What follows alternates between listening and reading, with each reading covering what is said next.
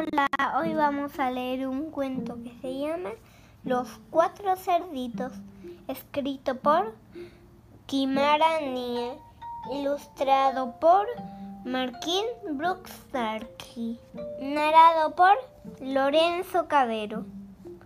La abuelita de Tomás se llama María, pero ella no es una ancianita cualquiera. Ella es una encantadora brujita con sombrero puntiagudo, gato negro y escoba voladora.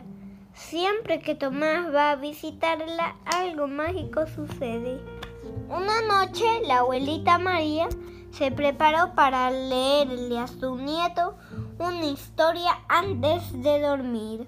Había una vez tres pequeños cerditos, comenzó ella. Esa historia ya me la sé, dijo Tomás, y es muy aburrida.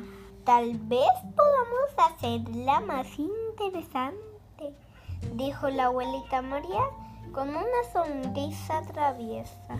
Y dijo el siguiente conjuro. Transporta a Tomás dentro de la historia, pues él dice que ya se la sabe de memoria.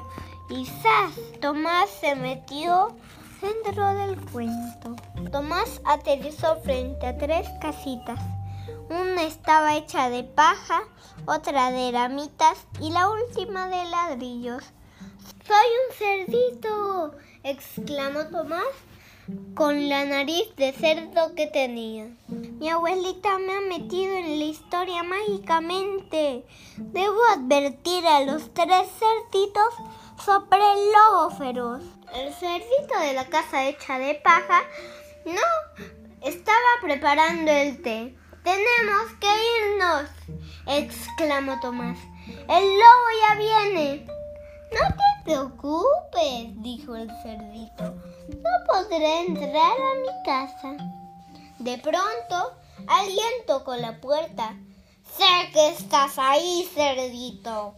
Déjame entrar, gritó el lobo. Y por todo el lodo vi las trufas del mundo, respondió el cerdito.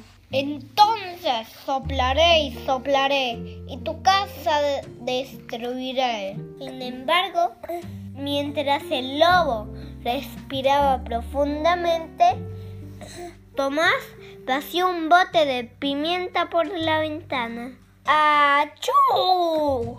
estornudó el lobo al inhalar la pimienta. No importa, gruñó el lobo. Me comeré a tus hermanos. ¡Tenemos que avisarles! exclamó el cerdito. El hermano que vivía en la casa hecha de, de madera no creyó que el lobo pudiese lastimarlos. El lobo no podrá entrar a mi casa, dijo con convicción. Sí que puede, aseguró Tomás.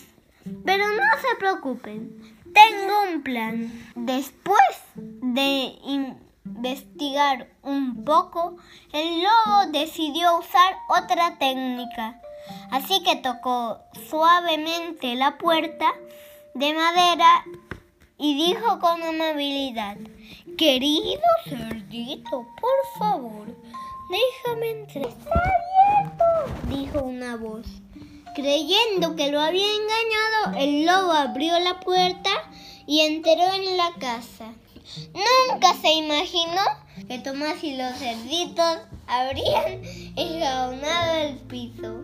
El lobo se resbaló al entrar y Tomás y los cerditos corrieron hasta la casa de ladrillos. ¡Esperen! Exclamó el lobo. La historia no va así. El lobo entonces los persiguió hasta la casa de ladrillos y aulló. Déjenme entrar. Sin embargo, Tomás sabía que ahora sí estaban a salvo. ¿O qué? preguntó el niño. ¿Vas a tirar la casa a soplir? ¿Y dos? Oye, ¿cómo sabes eso? preguntó el lobo. Luego sopló y sopló, pero no pudo destruir la casa. Cuatro cerditos bailaban alegres dentro de la casa. pero de repente escucharon unos pasos en el tejado. ¡Oh no! exclamó Tomás. Olvidamos la chimenea. El lobo cayó en la instancia cubierto de cenizas. Tomás agarró un atizador y gritó, No te tengo miedo, no eres más que un bravucón. Entonces el lobo se hartó de la situación. Ya fue suficiente, dijo el lobo. Estoy hambriento, cansado y cubierto de las cenizas. Mejor me voy a la casa de Caperucita Roja. Ella hace unas galletas Y mientras él huía lejos, Tomás volteó hacia los cerditos diciendo, por fin se ha ido. Ahora podrán vivir felices para siempre. En ese momento sintió de nuevo la magia de la abuelita María a su alrededor. Inmediato Tomás regresó a la realidad y a su cama, donde vio a la abuelita María, quien le sonrió y le preguntó, ¿te aburriste mucho? Claro que no, abuelita. Ahora me puedes leer la historia de Caperucita Roja. Preguntó el niño. Escuché que sus galletas son excelentes. Tal vez mañana, respondió ella a risas. Mientras la abuelita María se despedía, Tomás notó que algo en el libro había cambiado. Ahora decía los cuatro cerditos. Me encanta ser el nieto de una brujita, pensó Tomás. Y luego dijo, Buenas noches, abuelita María. Fin.